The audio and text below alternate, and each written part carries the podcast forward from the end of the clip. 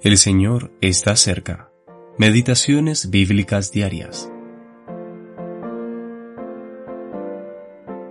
Mirad que nadie os engañe por medio de filosofías y huecas sutilezas, según tradiciones de los hombres, conforme a los rudimentos del mundo, y no según Cristo, porque en Él habita corporalmente toda la plenitud de la deidad, y vosotros estáis completos en Él que es la cabeza de todo principado y potestad.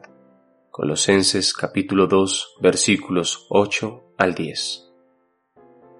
Completos en Cristo.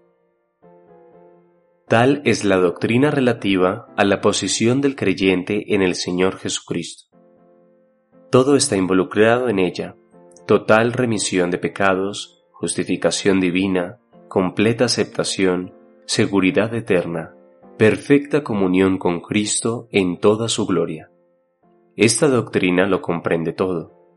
¿Qué se le podría añadir a aquel que está completo? ¿Podrá la filosofía, las tradiciones de los hombres, los rudimentos del mundo, o cualquier otra cosa, añadir una tilde o una jota a quien Dios ha declarado completo? Tampoco debemos, en manera alguna, considerar esto como algo a lo que el cristiano aún debe llegar, o que no ha alcanzado todavía, como algo hacia lo cual prosigue con perseverancia. No, este estado de perfección es la porción del más débil, del menos instruido, del menos experimentado de los hijos de Dios.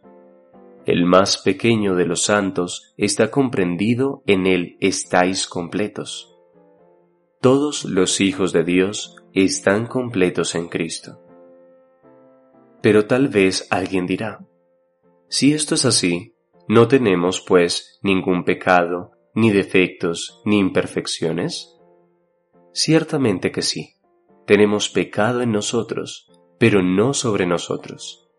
Además, ante Dios no estamos en nuestro yo, sino en el Señor Jesús a la diestra del Padre en Él estamos completos.